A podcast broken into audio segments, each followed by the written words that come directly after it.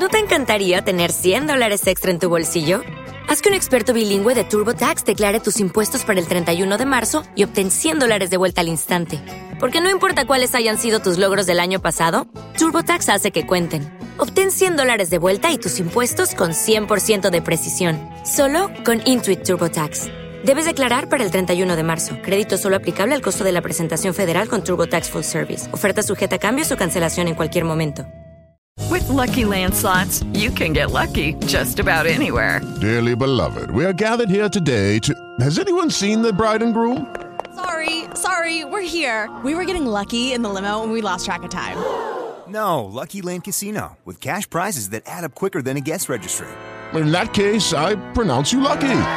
Play for free at LuckyLandSlots.com. Daily bonuses are waiting. No purchase necessary. Void were prohibited by law. 18 plus. Terms and conditions apply. See website for details. Podcast.com te da la bienvenida y te agradece haber elegido este podcast. Buenos días, Madre Esfera. Dirige y presenta Mónica de la Fuente. Buenos días, Madre Esfera. Buenos días, Madre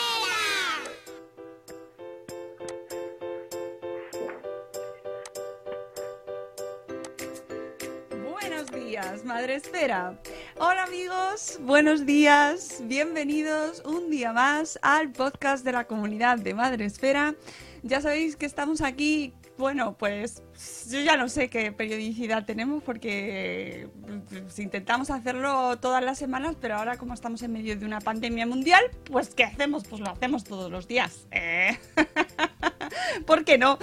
Eh, y además, ¿a qué hora? Bueno, pues cuando podemos, cuando podemos. Eh, normalmente lo hacemos a las 7 y cuarto los lunes, pero luego mm, el resto de la semana lo hacemos a las 10, salvo que tengamos que conectar con alguien pues que tenga eh, que, esté muy lejos y tenga otros usos horarios como por ejemplo nuestro invitado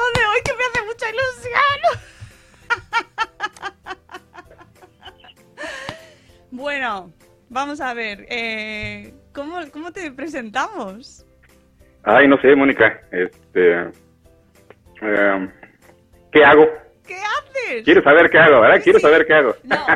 Eso es lo que quieres, sí. sí sí todo el mundo quiere saber lo que haces pero Pero lo dejamos en suspenso hasta el final. Sí, eh, él es nuestro superhéroe anónimo.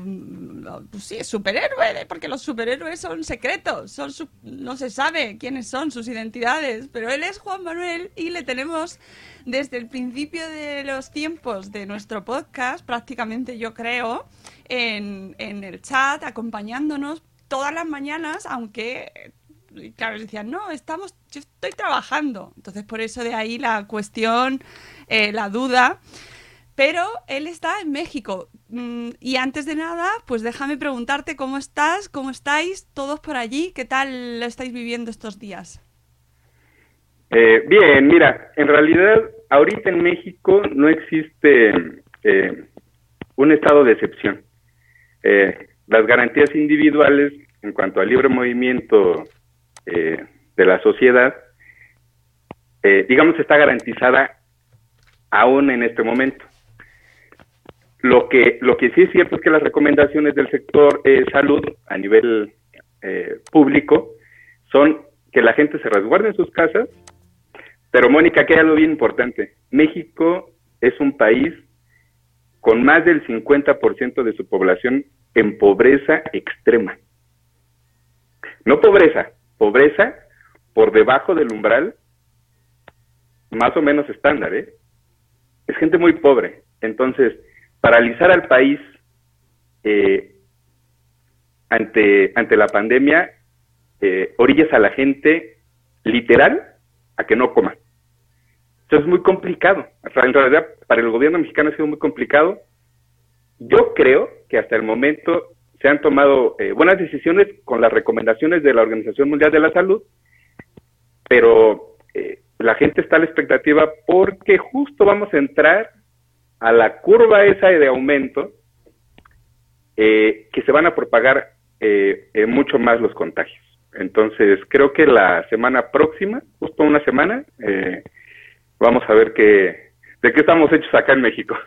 Madre mía, eh, bueno, mucho ánimo porque desde aquí que parece que estamos un poco en el momento, en el viaje al futuro, ¿no? Parece que vamos con una, estamos, estamos un poquito por delante en, esa- en esa famosa curva, ¿no? Aquí ha, ha llegado antes. Ustedes, ustedes ya están en el momento de la novela de Saramago de Oh. sobre la ceguera, Madre mía. en que todo el mundo ya comienza a estar confinado, ¿no? Sí, llevamos ya muchos días aquí, ya está ya la- el tema empieza a pesar mucho. Llevamos, yo no, yo no cuento los días, ¿eh? te diré que no sé qué días llevamos de confinamiento, pero, pero sí que se hace muy pesado, mucho, mucho. Y ve- vamos viendo otros países, pues cómo van haciendo que, que la gente todavía no se queda en casa, ¿sabes? Que la gente sigue yendo junta en los sitios, a fiestas, y todos, todos en nuestra casa como, no, pero ¿qué hacéis? Iros a casa.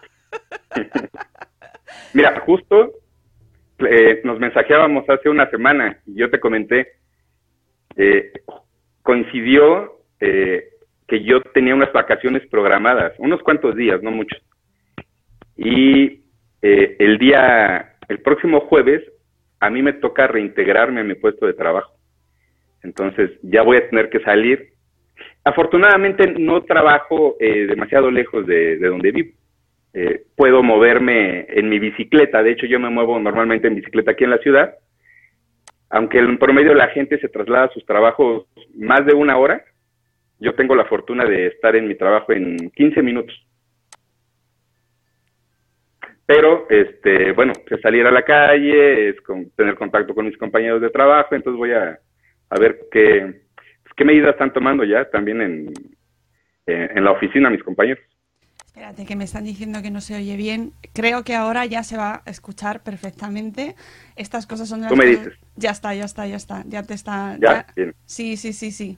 Eh, bueno, pues ya nos irás contando, ya te, te iremos leyendo, pero quiero que, quiero que ya que estás aquí, que nos visitas. Ay, por favor, qué ilusión me hace esto, por favor, por favor. quiero que nos cuentes un poco cómo llega eh, un, un tipo mexicano, un padre, eh, a conectarse cada día. Ahora, ya gracias, Sem, porque no eh, me ha avisado de que no se oía y estaba mal configurado. ¿Cómo llega un padre mexicano eh, a conectarse a nuestro programa a las siete y cuarto de la mañana todos los días? desde hace tanto tiempo. ¿Cómo llegas a Madresfera, amigo? En Twitter. Twitter. Bueno, qué bien. Yo, yo no era, mira, yo no era muy tuitero, de hecho, yo era más de Facebook. Pero en el trabajo, yo comencé a utilizar Twitter como una herramienta para mi trabajo, de manera eh, casual. Estás O sea, te- tocando mucho después te explicaré. Claro, claro. Después te explicaré por qué. Porque, porque tú, tú sabes que en Twitter todo, todo es inmediato, casi casi en tiempo real. ¿Vale? Entonces, yo comencé a utilizar Twitter como una herramienta para mi trabajo, me resultó muy bien y afortunadamente en ese entonces yo podía descargar la aplicación de Twitter en mi ordenador en la oficina. Entonces yo podía estar trabajando y revisando mi Twitter y mis notificaciones y e- era muy padre porque eh, además yo comencé a seguir cuentas, eh, leer algún artículo, trabajar, este, al- algo bueno en Twitter lo revisaba y así llegué a Madresfera. Este, hace ya eh, cinco años, más o menos creo. Hace mucho ya. Hace cinco años. Y estar en el chat, eh, tenemos a amigos que normalmente con los que compartes espacio, pues tenemos a, a Sem de Yo con estas barbas, a Vanessa Pérez Padilla de De Verdad Tienes Tres, a Carlos Escudero, a eh, Cripatia de Ah, Hablamos de Montessori, eh, y, todos están, trabajo, trabajo, trabajo. El secreto mejor guardado del universo. Porque, claro, eh, eh, tú, allí, ¿a qué, qué hora estás allí ahora mismo? ¿Qué horas son? Es, eh, son las once. De la noche. Así es. ¡Qué buena hora! ¿Qué le has dicho a tu familia? Oye, que no, que, que me voy a hacer una cosa. Oye, no, es que al principio cuando yo comenzaba a escuchar el, cuando, comenzaste con el podcast, mi esposa me decía, oye, ya duérmete, son las doce y cuarto, ¿qué estás, qué estás escuchando? Digo, estoy escuchando Madresfera. es una locura. Y no, y, y no te molesta que em, pues que hablemos de cosas que muchas veces pasan solo aquí, o eventos, o historias, y tú, ¿sabes? No, no es muy localista para Mira, ti. no, no te voy a decir por qué, y es algo bien interesante. Eh, yo me siento muy a gusto, y eso haciendo eh, eh, un poquito el recuento, desde que yo tendría unos 13, 14 años, no, desde antes, unos 12 años. Casi siempre yo me juntaba con las mujeres, con las chicas. Pero, pero no era porque tuviera un interés oculto ahí, perverso, ¿eh? No, no, no. En realidad siempre me he sentido muy a gusto con las mujeres. Bueno, Y tú sabes que los, los hombres a esa edad pues son unos tontacos, como tú dices, pero, pero brutales. Entonces, yo siento que maduré, yo siento que maduré muy pronto. Entonces yo veía a las mujeres y, y- y me sentía a gusto con ellas. Cuando soy padre, comienzo a, a encontrarme con, con blogueros, blogueras principalmente, y, y llego a Madresfera, veo que cómo funciona la comunidad de blogueros. En realidad que fueran de, de España o no, a mí me daba lo mismo, ¿eh? Este, sabes que este, el, el lenguaje de la paternidad, de la maternidad, eh, en algunas cosas sí es muy localista, como tú mencionas, muy circunstancial, pero, pero tenemos muchas cosas en común. En realidad no, tampoco es que sea tan diferente. Entonces me, me sentí súper a gusto. Eh, yo creo que como papá, creo que una vez te lo comenté en Twitter, al principio yo era seis mamá, después baby center, y al final terminé con madresfera y me quedé con madresfera. ¡Viva! Poder, poder madresférico. ¡Ay, qué ilusión me hace! Es que es, es, es como algo mágico, que conectes con gente que está en otra esquina del mundo, ¿sabes? Y que y, luego, y además nosotros cruzamos mensajes por Twitter y, y hablamos de, yo qué sé, de cualquier cosa, ¿no? De, de gastronomía, por ejemplo, porque coincidimos en un montón de temas, ¿no? En la alimentación saludable, por ejemplo, siempre estás ahí también comentando, en crianza, en música, por favor en música, esa, ese gusto tuyo tan maravilloso de música clásica. Y, y, claro, pues te hace conectar con gente que, pues que no hubieras conocido en la vida, ¿no? Esta es la magia de las redes sociales. Oye, y allí en México, eh, eh, el estilo de crianza y de paternidad es estás, o sea, es el, el, que tú te, tú te sientes a gusto en, en tu entorno. No, no, no, no, en absoluto. Por, por, eso te decía que estoy tan a gusto en Madresfera y mi esposa también lo está, porque el, el estilo, el estilo en México, mira, no es una casualidad que seamos uno de los países en el mundo con más violencia. ¿Estás de acuerdo? Hmm. No, no, no es una casualidad, Mónica.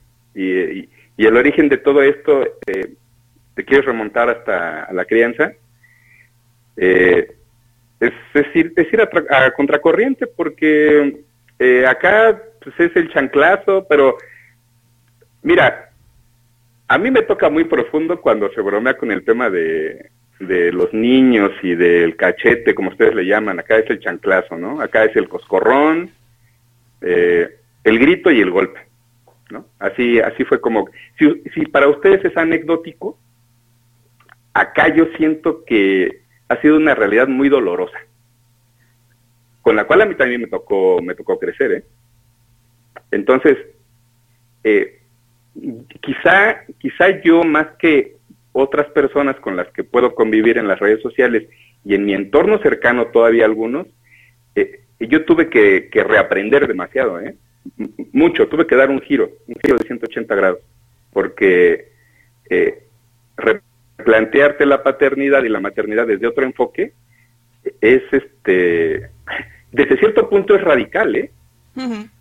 Porque, porque las otras personas no, no alcanzan a, a entender que, que, se puede educar respetando al niño.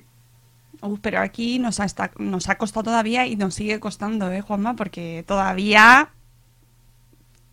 tela. Sí, no, y lo veo, y veo, veo los comentarios en Twitter de tus paisanos también, y híjole.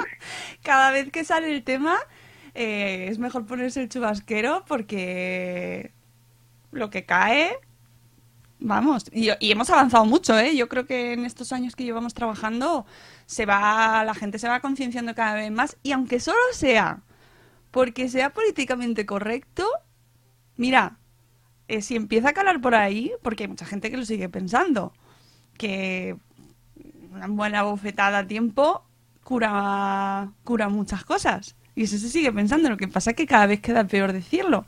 Si so- aunque solo sea por eso, que vaya calando, bienvenida sea. Entonces, así que seguiremos insistiendo, seguiremos insistiendo todos los días, todos los días, pero sí que es verdad que eh, sí que se percibe esa violencia, eh, bueno, por lo menos sí que nos llegan eh, hasta aquí esas noticias, ¿no? De esa violencia en México, ¿no? De, de Sí, extremo. terrible, terrible. Mm, Y, y entiendo que se trasladará a la crianza, de una- bueno, el tema del machismo está muy relacionado también con, con la crianza. Los claro. feminicidios. Mm. En general, la, la, violen- la violencia hacia sectores muy vulnerables, ¿eh? o sea, los mismos niños, Claro. la mujer. Sí, es complicado. Mm.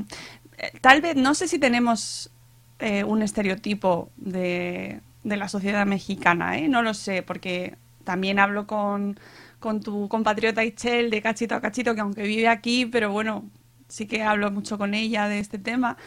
Eh, vemos series mexicanas y, y no sé hasta qué punto nos llega la... Claro, no, no, no y- y obviamente la, eh, la Casa de las Flores no es un- no representa totalmente la realidad mexicana, pero, pero no sé hasta qué punto. No la he visto, ¿eh? No, ¡Ah! No la hemos, yo no la he visto. ¡Ah! Juan Manuel, por favor, pero por favor, si es la cosa más divertida del mundo. Mira, no la he visto, pero hemos visto Las Chicas del Cable, hemos visto, déjame ver cuál otra. Eh, am, ay, otra serie muy buena. La, Está tu mujer por ahí. hemos visto más series, Está tu mujer por ahí. no me acuerdo el nombre. Sí, de hecho, es mi, mi coach. Pues que salude, hombre. Se acaba de bañar. Está con pijama. Ya que estamos conexión internacional. Yo, yo me bañé, ¿eh? Yo me acabo de salir de bañar. Bueno, yo me acabo de levantar. No, no vuelo hasta allá. Huele limpio. Oye, pues tenéis que ver la Casa de las Flores, porque, por favor, eh, yo creo que ha sido uno de los hallazgos de los últimos años. Por favor, por favor, eh, qué risa, qué, qué divertida. Yo, incluso para estos días de pandemia y tal, que necesito algo divertido, eh, me lo estoy planteando verla por cuarta o quinta vez, porque necesitamos reírnos. pero nos, pero es- es- creo que no nos devuelve la imagen de México, ¿no? No, no nos devuelve una imagen real, claro. Sí, mira, de hecho, yo eh, casi no hemos visto series mexicanas. Acabamos de comenzar a ver una, pero es una producción eh, estadounidense. Está filmada en Los Ángeles. Se llama Gente Field, una cosa así. ¿Cómo? Gente Field. No sé. Está en Netflix. Ah, Está en Netflix. Pues la Este, son, son actores, muchos actores mexicanos. ah, pues nada, habrá que Pero, pero no, este, ahora que mencionas lo del estereotipo mexicano, yo creo que com- com- convivimos tanto con, eh, con los mexicanos, es decir, estamos aquí, que, que, que- ver series en donde eh, se reafirman algunos estereotipos es, es cansado, ¿eh? No, no, no nos llama mucho la atención. Ya, no, me Preferimos, pre- hemos visto muy buenas series eh, suecas. La verdad es que los nórdicos tienen series muy, muy buenas sobre paternidad y maternidad, unas cosas muy, muy chulas. Eh, oye, ¿qué ¿y qué veis sobre paternidad y maternidad? ¿Qué series veis? Eso me interesa. Pues acabamos de ver la de This Is Us. Ah, mira, esa la tengo pendiente. Qué pero serie, la tengo qué serie tan buena, ¿eh? Sí, pero No la has visto, No, Mónica. no, porque no quiero llorar y me han dicho que es de llorar. No quiero llorar. Está poniendo una carita roja. O estoy grabando, estoy grabando esto y luego lo subiré a, a YouTube para que podáis ver a Juan Manuel, por favor. Me ha puesto una cara roja, pero es que ya, es que me da penilla, no, no, no, no sé si estoy preparada anímicamente para echarme panzada a llorar. ¿Es liberadora, por lo menos? eh, ¿Lloras bien? O... No, sí, sí tienen. De hecho, qui- quien la recomendó mucho en, en, en sus redes sociales fue Julio Basulto. Ah, De hecho, mi esposa, mi esposa me dijo, oye, este, Basulto recomendó una serie, hay que verla. dije, bueno, va, vamos a verla. Ahora que hablas de Julio Basulto, también uno de tus caballos de batalla es la alimentación. Hablas muchísimo sobre alimentación y estás ahí muy posicionado en alimentación saludable y precisamente ahora se están tomando medidas también por allí, por tu país, ¿no? Sí, el nuevo etiquetado. El nuevo etiquetado y, si no estoy mal, una propuesta de ley para sacar la comida chatarra de las escuelas llevará unos 10 años y tardó por lo menos 5 años en aprobarse. Pero, pero se aprobó. Y ahorita estamos con la nueva ley del etiquetado que es muy parecida a la, a la chile. De hecho es igual que la chilena y la peruana. No es un semáforo, pero son las advertencias, son unos eh, hexágonos, alto en azúcares, alto en calorías y alto en grasas saturadas. Creo que eso va, va, va- a ayudar mucho. Porque allí, mm, ¿cómo está la situación en cuanto a alimentación infantil? ¿Tenéis los mismos problemas que nosotros? Pues no, estamos peor que ustedes. ¡Qué bien! Nosotros, no- nosotros, mira, no tengo ahorita la estadística, pero eh, junto con Estados Unidos vamos ahí punteándonos entre, entre, el- entre el índice de obesidad en, en niños. Claro. Y ahora eh, eh, ¿eh? quieren... O sea, mal, mal, mal. He visto que querían quitar los... que aquí también estamos luchando, pero no sé si lo hemos llegado a conseguir del todo o no. Quitar los personajes... eh, mm, Ah, claro, claro. De los las cajitas estas de, de los chuchales. Claro, sí, justo. Es que, es que te lo sabes todo, tío. pues quitar los personajes de los, de los envases para que, para que a los niños no les llame tanto la atención y no, eh, no recurran o no les llame esa, ¿no? Que son, son, no, no son alimentos deseables, pero se les entra por los ojos para, porque llevan sus personajes preferidos. Pues Frozen, todos Claro. estos, ¿no? Y allí también se quieren quitar, ¿no?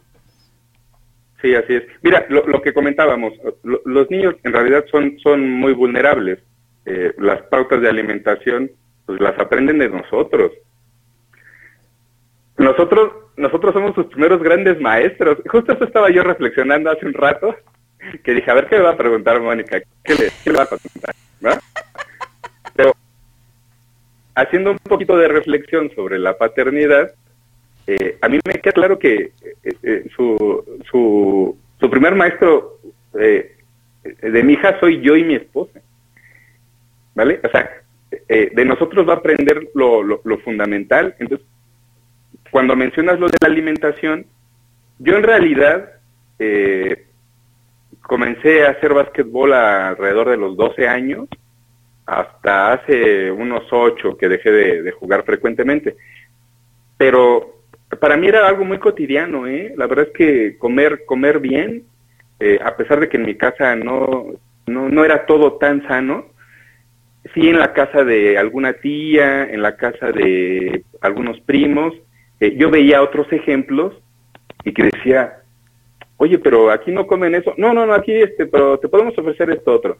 Y generalmente eran, era comida un poquito más saludable. Entonces sí tuve algunos buenos ejemplos en casa de familiares y eso lo fui como adaptando a mi forma de comer cotidiana. Y cuando yo comencé a hacer ejercicio y a jugar básquetbol y estar en la selección de básquetbol en la preparatoria, entonces eh, era, era muy habitual para mí comer comer eh, sano, porque cuando yo publico cosas, este, un platillo muy bonito, con muchas verduras, me dicen que es puro postureo, que, que, que... pero me- me dicen, ay, no mames, güey, tú, tú comes chicharrones y comes tacos. Y sí, o sea, pues también me doy el chance de comer pues otras cosas, pero en casa, eh, como bien dice Julio, sí seguimos pautas, ¿no? Pautas de para, para comer sano. Lo que te decía, las tasas de obesidad infantil en México son altísimas. Estamos, estamos con Estados Unidos. La verdad es que la población tiene mucho sobrepeso y obesidad. Entonces intentamos que en casa, de manera cotidiana, porque así lo he vivido desde hace muchos años, mi esposa no tanto, mi esposa reaprendió cosas, le enseñé un poquito, eh, y la verdad es que mi hija, eh, yo te puedo decir que actualmente eh, lo, lo toma muy bien.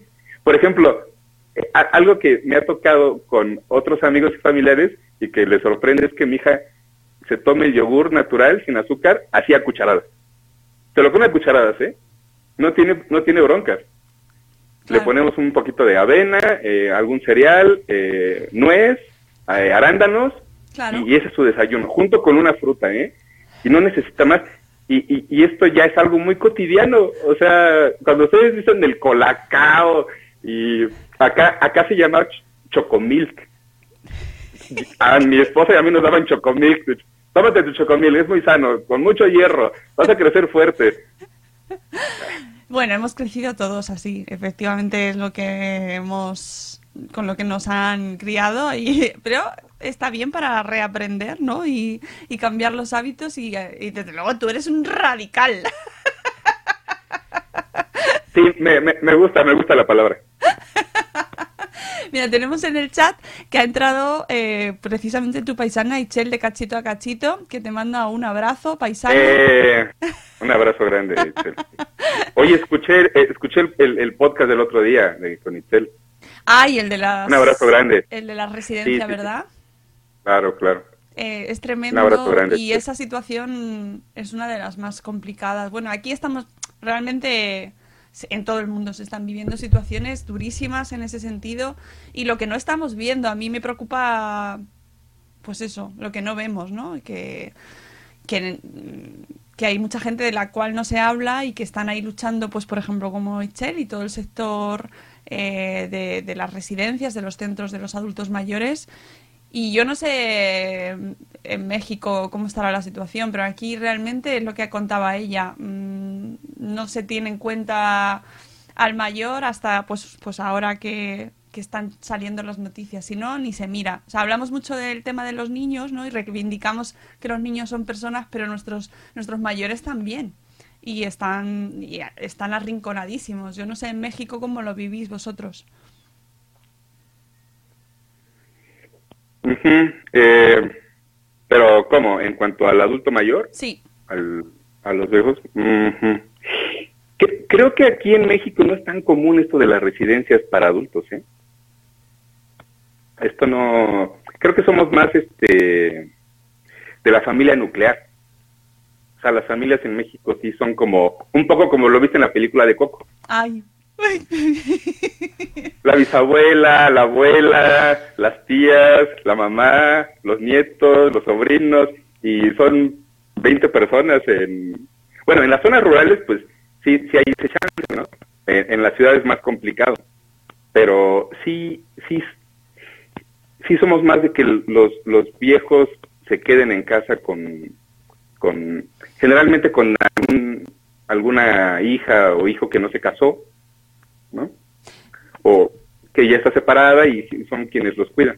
Sí, eso me, dice Cripatia que igual que en Colombia, una residencia ni se nos pasa por la mente. Aquí yo creo que antes era también así y que, bueno, pues las necesidades eh, capitalistas nos ponen a trabajar a todos, necesitamos trabajar todos, no tenemos tiempo para nada, cada vez tenemos menos espacio y ha ido transformándose esa familia que hablas tú, ¿no? Y de muchas personas se ha ido transformando en cada vez menos gente y sacando los, los dependientes, los vamos sacando de, de casa y es lo que estamos viendo ahora, ¿no?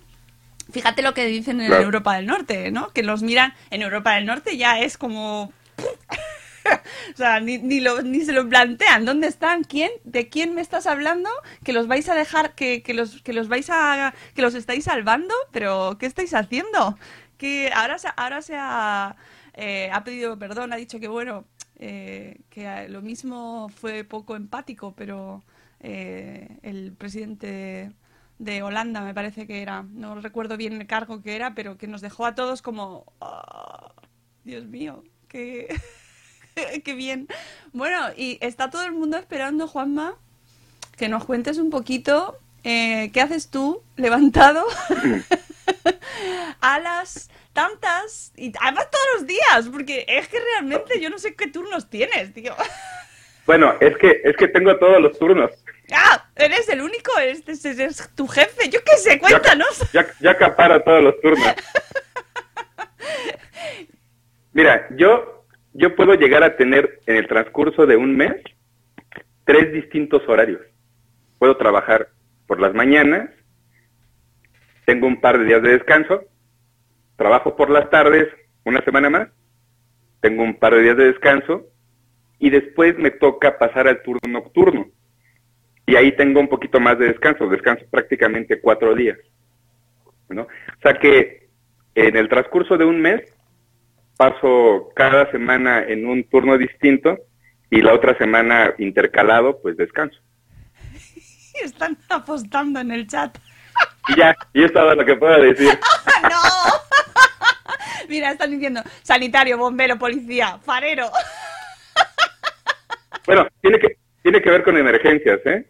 Sí tiene que ver con emergencias. Tiene que ver con emergencias. A ver, dealer. ¿eres A ver, dealer? ¿quién da más? ¿Quién, quién da más? No, es que es fascinante porque yo te veo a todas horas. A todas horas estás en todas partes. Eres como Dios. Bueno, mira, eh, ¿te acuerdas que te comenté que igual podíamos platicar de un par de anécdotas de cuando ocurrió el terremoto acá en México hace un par de años? Sí. Eh, ese día, curiosamente, yo no trabajé, me tocó descansar.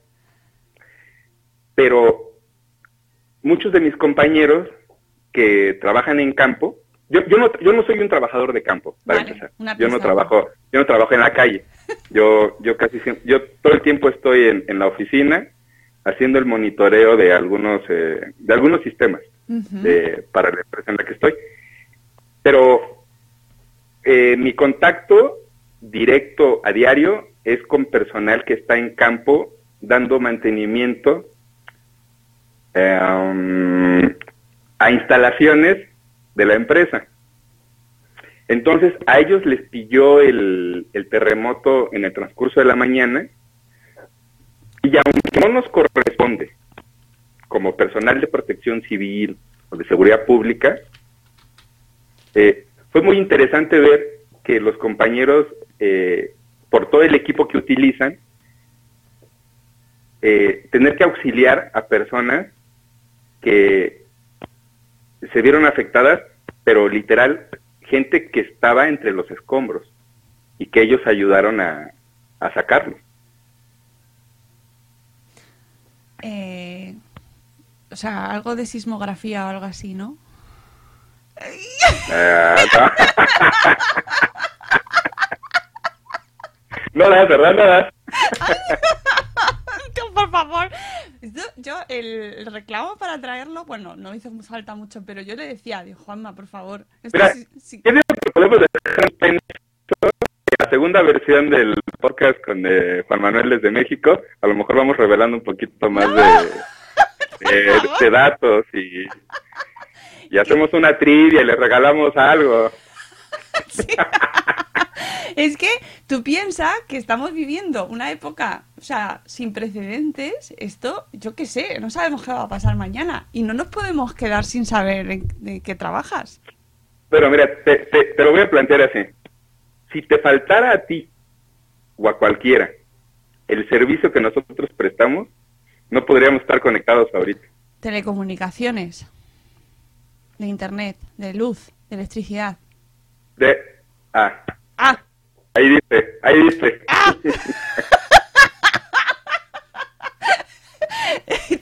pues, o sea, eh, teleco, telecomunicaciones. Ingeniero de telecomunicaciones eres. No, no, no. Mira. te, te- te voy a decir, ya, ya vamos, vamos a soltarlo ya Venga, para que. suéltalo, suéltalo. Venga. Mira, en términos técnicos, el puesto que yo tengo en mi trabajo es operador público. Eh, bueno, esto es una de las dependencias más importantes del sector energético a nivel nacional aquí en México. De hecho, es la, empresa del Estado que presta el suministro eléctrico. Y el área en la que yo trabajo, nos encargamos de garantizar la continuidad en el suministro de energía en toda la Ciudad de México. Madre mía, madre mía. No, no, no es cosa, no es cosa menor porque la Ciudad de México es la ciudad más grande del país y creo que por mucho en América Latina. Es una ciudad hiperpoblada. E- Es cierto que el terreno de México, es el, el- el terreno es grande, o sea, México es grande, pero la Ciudad de México, eh, estaba revisando por ahí la, la cifra, ustedes en Madrid, por ejemplo, tienen aproximadamente creo que 60 habitantes por kilómetro cuadrado. En la Ciudad de México tenemos cuatro veces eso. Uh, 20 personas por kilómetro cuadrado. La demanda del suministro de energía eléctrica es muy, muy alto.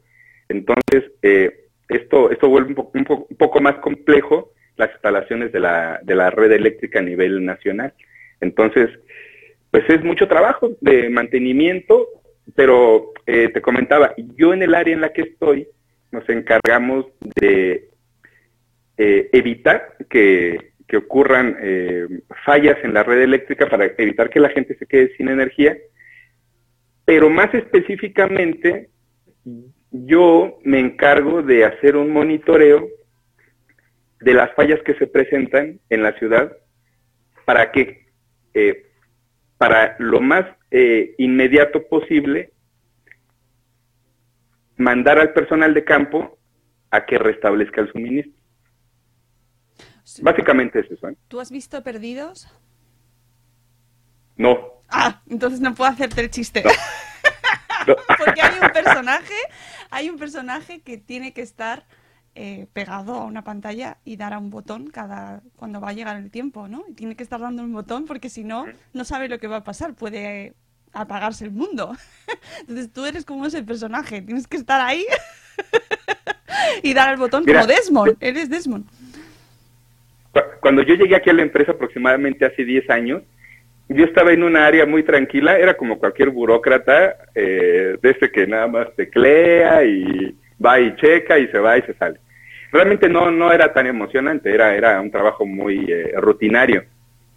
Por azares del destino, porque propiamente el trabajo en el que yo, eh, en el puesto en el que yo estoy, no es necesario tener un- una preparación de, una ingeniería, porque es más bien a nivel técnico, ¿sí? Entonces, el, el personal que, que labora a nivel técnico, tienes una capacitación, eh, te vas ahí fogueando, llega un momento en que pues te sueltan, te aprendes el puesto y venga, adelante. Eh, a mí lo que me gusta de ese trabajo es que se vive con mucho estrés. y a mí me encanta, a mí me encanta este, trabajar el día a día, como dices tú, al límite. Qué bien, ¿no? Mira. Por, por- porque, por, qué, por, por qué, por qué te digo esto? Porque puede ocurrir que de un momento a otro ocurra una falla en la instalación eléctrica que nos esté afectando hospitales, eh, dependencias de gobierno, y realmente tenemos que actuar muy rápido. Ahora, yo aquí sí eh, les di el crédito a mis compañeros de campo, la verdad. ¿Por qué? Porque ellos se la juegan diario, ¿eh? Ellos están en la calle eh, arriesgándose. Creo, creo que en, algún podcast donde está Sune, en uno de tantos, algo se cuestionaban acerca de por qué los trabajadores del sector de la energía a veces tienen que trabajar con los cables energizados. Realmente no, no se trabaja eh, con los cables sin energía. ¿Por qué?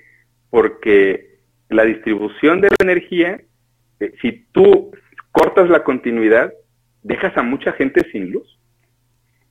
Y hay, hay lugares muy estratégicos en que eso no lo puedes hacer. Simplemente es imposible, porque aunque haya dependencias con plantas de energía eh, de respaldo, hay quienes no la tienen. Entonces no puedes quitarle la energía a, a, a veces a un hotel, a un hospital. Entonces los compañeros el trabajo lo hacen, acá le llaman en términos técnicos, trabajar en vivo el cableado eléctrico. Y trabajarlo así, Mónica, ahí no hay errores, ¿eh? Si, No, claro. si, el, el- si el técnico electricista se equivoca, eh, pues sufren accidentes muy, muy, muy, muy severos. Mira, está Sune en el chat y dice que si eso se lo ha planteado él alguna vez, que no se acuerda. No, y, y, y, y muchos me lo preguntan y dicen, oye, pues, ¿por qué no trabajan con los cables sin energía? Es que, es que a veces se puede y a veces es imposible hacerlo. Eh, Itchel dice que tiene que confesar que una parte de ella deseaba que fuera superhéroe. ¿Te imaginas? bueno, cuidado porque una parte de superhéroe sí que eres, ¿eh? O sea, de hecho, estoy pensando, ahora si, eh, si tenéis eh, confinamiento, encierro o tal, ahora vais a tener una, una carga de trabajo brutal. Claro, mira, de hecho, el, en sí el puesto es muy estratégico. ¿Por qué? Porque antes, antes de mí, por ejemplo, está el personal de un call center al que tú puedes hablar y reportar eh, que no tienes eh, tu red de Wi-Fi. En este caso, la gente habla o nos habla directamente eh, Protección Civil o los bomberos y reportan un incendio en un equipo de la, de la, de la red eléctrica. Todos esos reportes son los que yo recibo. Ahora, yo estoy eh, eh, georreferenciado, o sea, nosotros, eh, a mí me toca una parte de la Ciudad de México. ¿Qué parte de la Ciudad de México? El centro de la Ciudad de México, el corazón del país. Justo estamos como en el ojo del huracán. Entonces, tenemos que actuar, te decía yo, con mucha prontitud. Entonces, el monitoreo de este tipo de reportes y el monitoreo de otras plataformas institucionales lo, lo vivimos eh, al minuto, al minuto. O sea, de veras hay, hay, eh, hay, algunas plataformas que no podemos descuidar porque nos mandan las alertas o las alarmas de exactamente en qué lugar, en qué momento tenemos una interrupción de, de la energía. Entonces tenemos que actuar rápido. Qué fascinante. Lo que estamos aprendiendo, ¿veis? Amigos, ya puede pasar lo que pase. Ya estamos preparados para subir el apocalipsis. Pero ya sabemos a qué se dedica Juanma, por favor. Es que lloro. Llevamos tantos años detrás de esto. El misterio. Oye, ¿y la afición a la música clásica? Porque también es otra... Es algo que compartes... eh, y yo pensaba, en una de estas, yo pensé que eras director de orquesta o músico. Bueno, músico. O cantante, O o- cantante, o yo qué sé. Bueno, no, yo canto, yo can- canto desde ¿Ves? los... Claro que nos mandaste un, un audio cantando, ¿no? Yo creo. No, No. no, creo que nunca me han escuchado cantar. No. Bueno, Ah, luego, luego te mando algún, algún, algún, ah, luego te mando algún video en los que he participado. ¿ves? Ah, Pero tengo, tengo más o menos eh, 20 años cantando. En realidad es, es, un gusto eh, eh, como eh, amateur, porque yo no, no soy un profesional. Pero eh, lo, lo, lo increíble de este, de este, de esta afición a, a- a la música es que eh, me ha permitido conocer gente profesional del medio porque un, un coro, un coro amateur, en realidad eh, trabaja de la mano con músicos profesionales. Por lo menos en México y en muchos, en muchos lugares ¿eh? y en muchos países también de Europa, por lo que sé por muchos compañeros que, han viajado a Europa, es que los coros amateur son, eh, tienen, tienen un lugar muy importante eh, en las salas de conciertos, con las orquestas, eh, con las principales orquestas de- de varios países. No es la excepción aquí en México. El, el coro en el que yo participo en este momento acaba de cumplir 12 años y colaboramos con las principales orquestas de, de la Ciudad de México y con algunas de, del país. Y increíble. La, la verdad es que, mira, estar, estar en el escenario con casi 100 músicos, un coro de 80, 90 personas, el director frente a ti, con una sala llena, cantando. eh, hace poco cantamos eh, eh, el Requiem de Verdi, oh, o la novena de Beethoven, que la novena es así como el suavecito, es, es así muy común. Muy mainstream. Sí, la novena, la, la novena de Beethoven la toca, pues, eh, se toca mucho, pues, en el, en el medio clásico, es el caballito de batalla, le llamamos, ¿no? Pero cada vez que la canta, es, eh, es increíble, hasta la- el, el poder que tiene la música eh, en- es, eh, es brutal. Oye, ¿tu hija ha heredado tus gustos musicales? Mira, a pesar de que intento que, es decir, no influenciarla demasiado con mis propios eh, traumas ni, ni, eh, Las taras. ni, ni, ni cosas que a lo mejor yo no logré hacer y que digo, ah, que me gustaría que, que mi hija siguiera este camino. No, pues ella, mira, yo aquí en casa todo el tiempo tengo música. Yo no, no puedo estar sin música. y, y, y quizá no siempre es música clásica. A mí me encanta eh, poner música clásica. A mi esposa, por ejemplo, le encanta la música de los 80. y a mí también me gusta, y a mí también me gusta todo el tiempo tenemos música en casa. Y mi hija, fíjate, aquí mi hija fue muy precoz eh, en cuanto al lenguaje. Ella comenzó a hablar a los, al año, ya empezaba a decir varias palabras y a los dos años ella ya, ya era fluida, ¿eh? Ella hablaba más de lo normal de los niños, empezó a cantar muy pronto, pues me escuchaba a mí cantar y cuando ella entró a la, al preescolar, como a los cuatro años, decidimos meterla a una academia de música, eh, que aquí, si quieres, podemos platicar un poquito de esto. Eh, eh, mi nena va a un colegio Montessori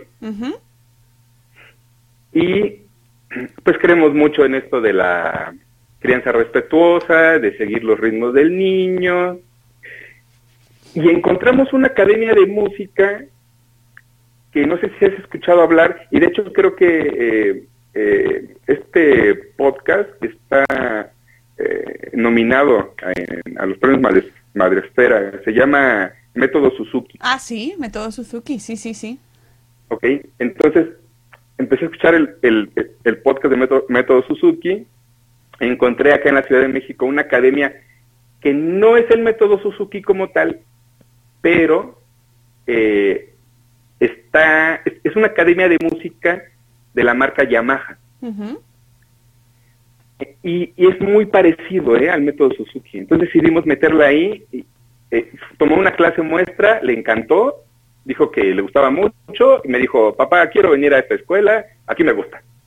Dije, ah, pues perfecto, pues aquí te vamos a traer. Y lleva ya un año, un año acaba de cumplir y está muy contenta, ¿eh? muy, muy contenta. Así que digamos que va un poquito ahí siguiendo, por lo menos mis pasos.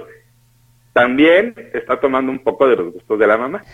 Hombre, que menos, ¿no? Por favor. claro, es lo que toca. Además, os llegará pronto, en algún momento, ¿cuántos años tiene ahora?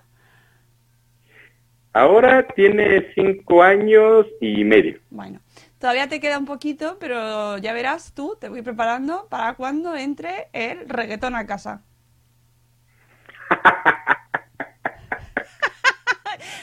¡Qué miedo! ¿Ah? ¡Qué miedo! El perreo. y tú como músico, eh, bueno, pues ya está, ahí preparándote. ¿Es tu peor pesadilla, Juanma? No, eso, eso no va a suceder, no te preocupes, Mónica. Eso no. Bueno, bueno, dentro de unos añitos hablamos. Porque eso, está, esto es así, esto es así. Esto pasa, fluye. Oye, ¿y en libros recomiéndanos qué, mm, qué estás leyendo ahora o qué, qué nos puedes recomendar eh, en cuanto a lectura por allí? Porque sé que también te gusta mucho. Estás, estás hablando ahí. Mira, justo, sí, con mi manager. Eh, te- te- tenemos una, una amiga de mi esposa, eh, tiene una hermana que vive precisamente en Madrid, Ah, muy cerquita de Madrid, muy muy cerquita de Madrid, ¿eh? creo que no es el centro de Madrid, pero vive como a 20 minutos. eh, ya lleva muchos años viviendo allá su hermana. Entonces, regularmente ella va cada año, cada dos años. Y apenas fue hace unos cuatro o cinco meses. Y le pedí que me trajera un par de libros que, obvio, no, no puedo conseguir acá porque no se distribuyen. Y intenté hacer la compra por Amazon, pero aún no me animo a hacer compras al extranjero por Amazon. Ya me dijeron que es más sencillo de lo que parece, pero aprovechando que fue, le dije, oye, te encargo un par de libros, ándale, tráeme un par de libros. y, me dijo, sí, sí, sí, pero que no sean libros muy grandes, ¿eh? porque el peso, el, la maleta, el avión. Entonces, mira el que está leyendo mi esposa ahorita. ¡Ah! Relaxing Mom of Café con Leche de Sara, mira, sí, de Sara Palacios. Bueno. Yo, yo, yo le pasé, yo le pasé a mi esposa, eh, porque luego ella no, no, escucha todas las emisiones de Madre Esfera del podcast, pero le pasé la entrevista que le hiciste a, a Sara, que yo estaba botado de risa. Porque cuando, cuando no puedo escuchar en directo el, el, Buenos Días Madresfera, generalmente lo escucho, si no lo escucho en el trabajo, o lo escucho en directo aquí en casa desde la cama y antes de dormir, lo, lo descargo y me lo escucho cuando cocino. Siempre que estoy cocinando, un podcast. Siempre, siempre estoy escuchando podcast al cocinar. Le pasé a mi esposa eh, la liga del, eh, de esa emisión, le dije, escucha, te, te, va a gustar. Y me dijo, oye, se ve que está buenísimo ese libro, me gustaría leerlo. Y fue una sorpresa, yo le encargué el libro a, a esta chica y cuando regresó, le dije a mi esposa, mira, para que, para que lo leas. Y mira lo que estoy leyendo yo ahorita. Ay, ese, ay, ese lo tengo yo pendiente todavía, el de Carlos González, de los niños. Eh, ese, bueno, no lo has leído. No, este no me lo he leído todavía. Lo tengo ahí en la lista de eh, 8.000 libros.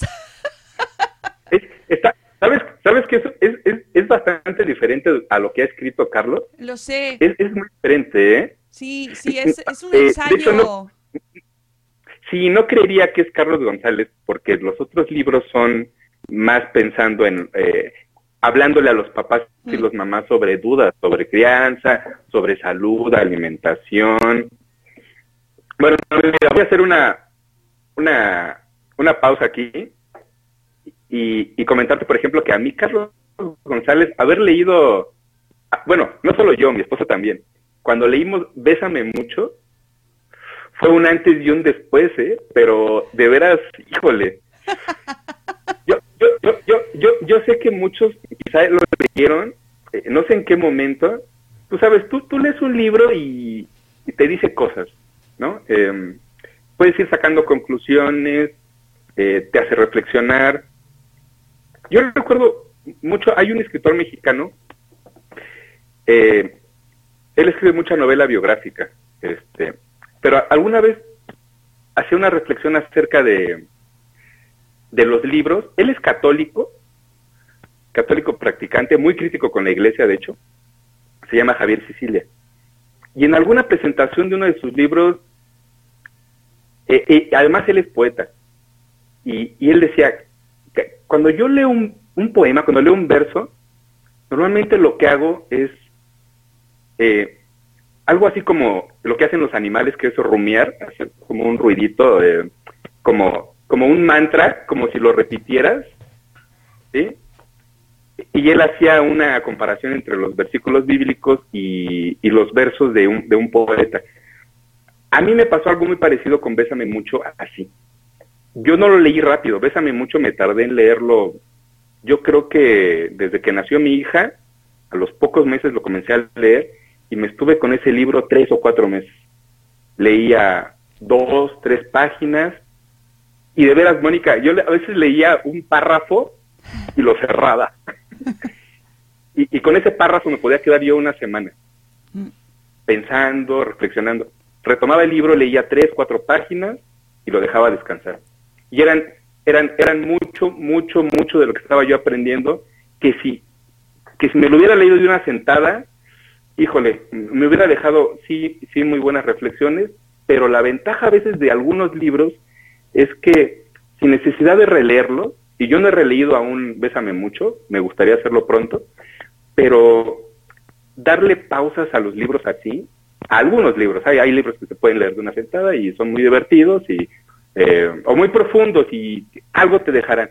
Pero la percepción, el aprendizaje que me dejó haber leído ese primer libro de Carlos González, híjole, eh, fue, fue un antes y un después, no solo para tener una idea de cómo quería ser yo como padre, sino yo como persona, yo como, Hmm. como, como hombre y decir, me, me, me- me movió el tapete de, de muchas maneras.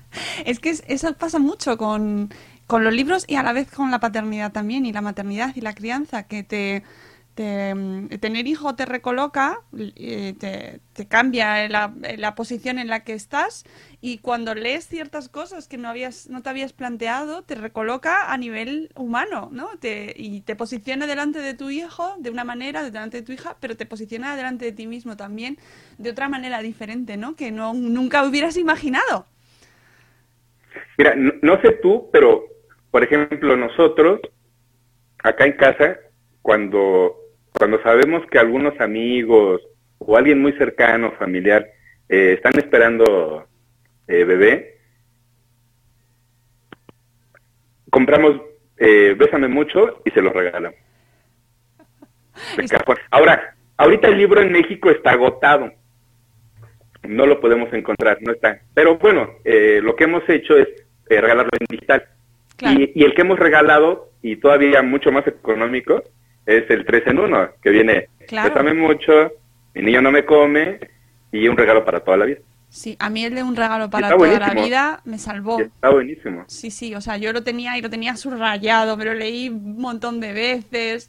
eh, me acompañó durante toda mi, bueno, mi primera lactancia y me tengo un recuerdo fantástico. No sé si Carlos González llegará algún día a enterarse de esto, pero intentaremos que le llegue de alguna manera. Tengo muchas ganas de hablar con Carlos González. En algún momento lo conseguiré. Oye, sí, nunca lo, nunca lo has entrevistado, ¿verdad? No, porque no, y además es una cosa que siempre le tengo ahí en mente y de hecho me quiero leer este último libro y así aprovecho y, me- y lo engancho, ¿sabes? Pero me tengo que leer el último porque así tengo excusa, aunque tendría excusa igualmente, pero bueno, sí me gusta siempre atraerlos con el último, el último libro y, y- y ¿sabes qué me pasa? Que como Carlos González está siempre tan, tan súper ocupado, es como Julio Basulto, Julio Basulto está siempre súper ocupado. He intentado hablar A con Julio él. tampoco lo has entrevistado, ¿verdad? No, pero porque, porque él quiere venir, pero al final es que está liadísimo, siempre. Siempre. Está liadísimo. ¿Sabes a quién, ¿Sabes a quién acabo de saludar apenas hace seis meses? A José Miguel Mulet.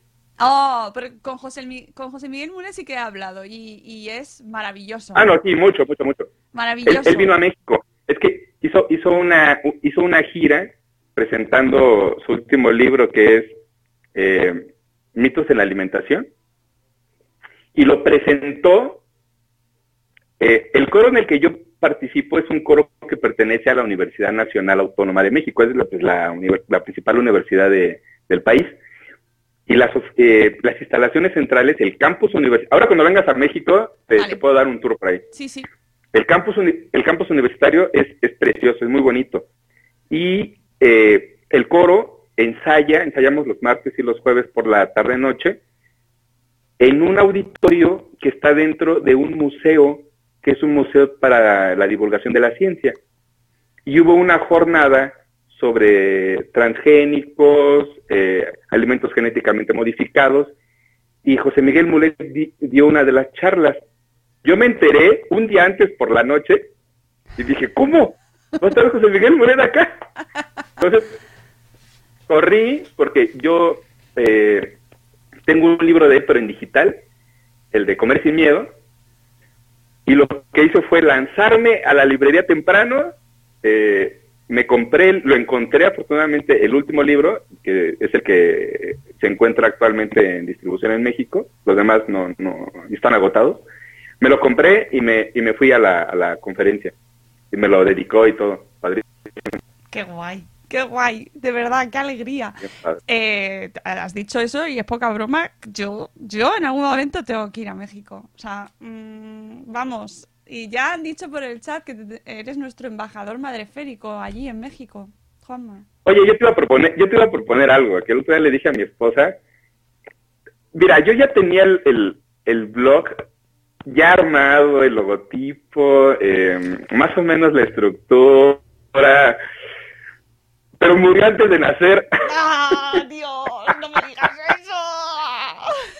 No, pero, pero, pero ahí está, ahí está, lo, lo, va, va a salir. Eh, Mira, cuando nosotros, cuando nosotros nos demos una vuelta a España y vayamos a, eh, a unos premios Madresfera, yo tengo que llegar con mi, yo tengo que llegar con mi blog bajo el brazo y nominado, además. Por favor, Juanma, por favor. Es que, es que, es que esto es tan bonito. Tienes que venir, tienes que venir. Y yo tengo que ir. Sí, ah, bueno, entonces, mira, yo te iba a proponer algo. Dime. lo dejo a tu consideración. Yo sé que en el podcast, y Sune lo ha mencionado mucho, que él ve las estadísticas, es que mucha gente acá en México te, te escucha, escucha Sí. el podcast. Sí, sí, sí, sí. Mucha gente, de hecho, la, la mayoría son mexicanos. Bueno, la mayoría primero va a España y venidor. No, eso es de los mensajeros del programa de Sune. Pero, pero luego va a México. Sí, sois el Y el resto segundo es país. México. Sí, sí. Y, pero solo, solo nos comentas tú, ¿sabes? Que necesito que me, me, me- traigas más gente, Juanma.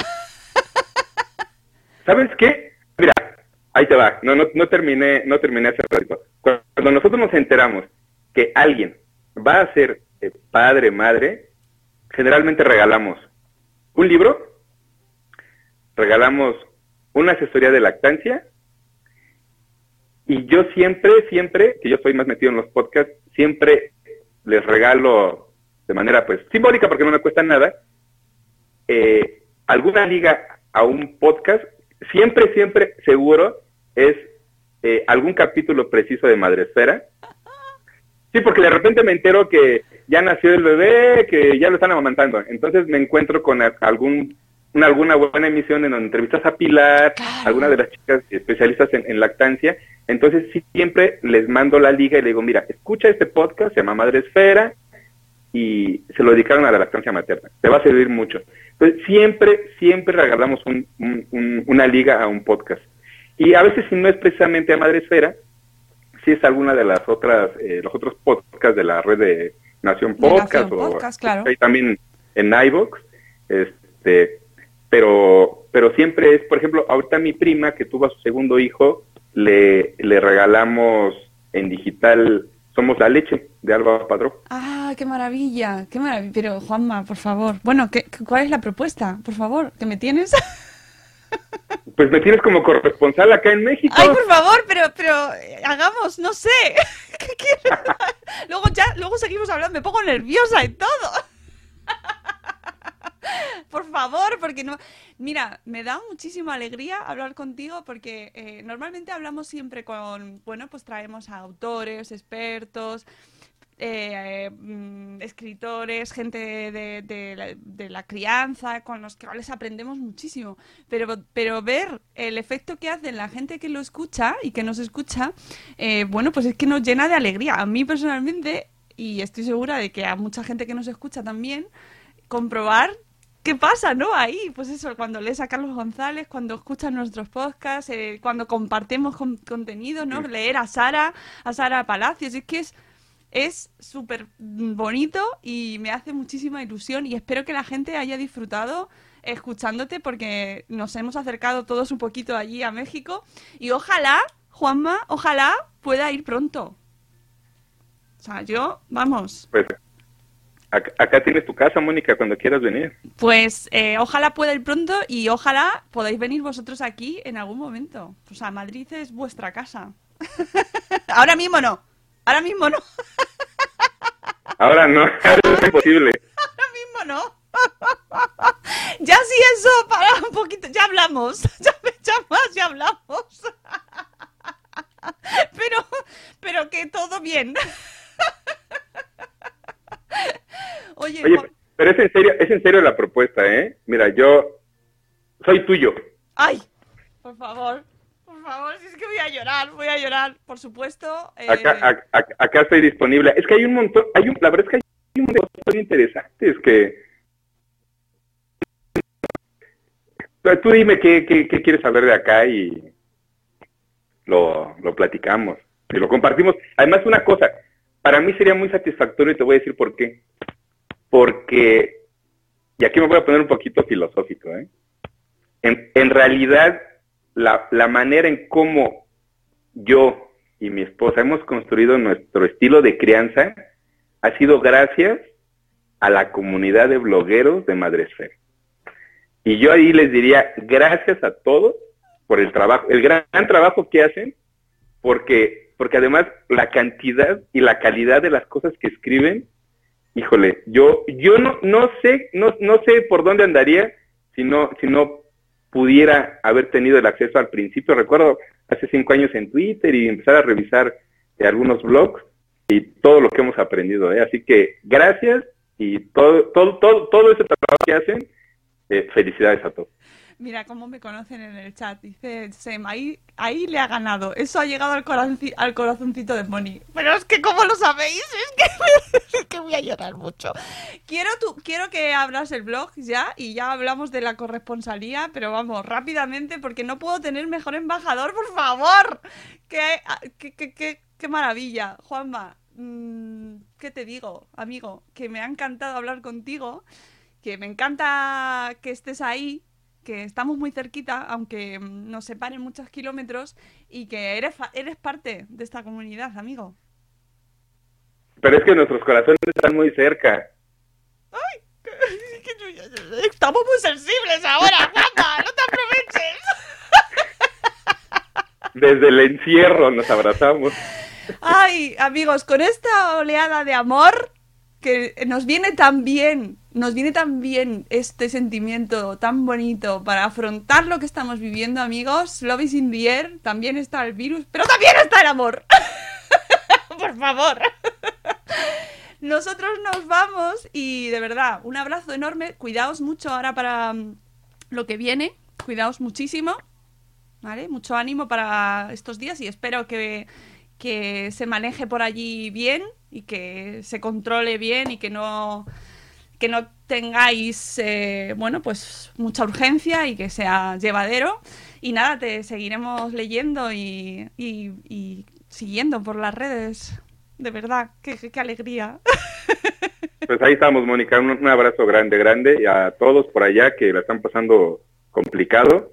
Nosotros para allá vamos en una semana para ver cómo cómo van las cosas pues amigos, eh, nosotros nos despedimos por hoy. Eh, dice, hoy rebosamos amor y virus, dice Vanessa Pérez Padilla. Es lo que es. La vida es así, amigos, la vida es así. Antes me decían que teníamos que haber hecho este programa en el programa número 1000, pero yo no lo he querido dejar al 1000 porque tenía eso en mi mente, por si no llegamos. Yo qué, yo qué sé. que la vida se pone a veces muy tonta. Entonces, antes de nada, esto es como lo que decía mi madre, o, todo todas las madres del mundo lo dicen, no dejes para mañana lo que puedes hacer hoy. Llama a Juanma. Así que, con esto... Llamad a la gente que... Ahora sí, ya, chimpún, ya. Ya está, ya está. Ahora ya no podemos morir todos. no, aguantemos, aguantemos que, tener, que Juanma tiene que abrir su blog, de lo que sea, que lo abra ya. Una campaña de change para que Juanma abra su blog ya mismo. Bueno, que nosotros nos vamos, mañana volvemos a las 10 de la mañana. Eh, mañana sí, a las 10. Mañana tendremos a nuestra amiga Inma Ferragut, que además mañana celebra con nosotros su cumpleaños. ¿Qué os parece? Vamos a cantarle el cumpleaños feliz a Inma y vamos a hablar de lo que podemos hacer bien desde el blogging y desde el marketing digital, de lo que se puede hacer bien en comunicación digital. Y todos los que nos escucháis sois creadores de contenido, así que os interesa mucho todo lo que se puede hacer bien y de lo que se puede hacer mal también, pero sobre todo de lo que se puede hacer bien. Eh, Juanma, te mando un abrazo inmenso, nos despedimos ahora, amigos, nosotros volvemos mañana. Os queremos mucho. Hasta luego, Mariano. Y viva México, amigos. Adiós. Viva México, cabrones. Hasta mañana.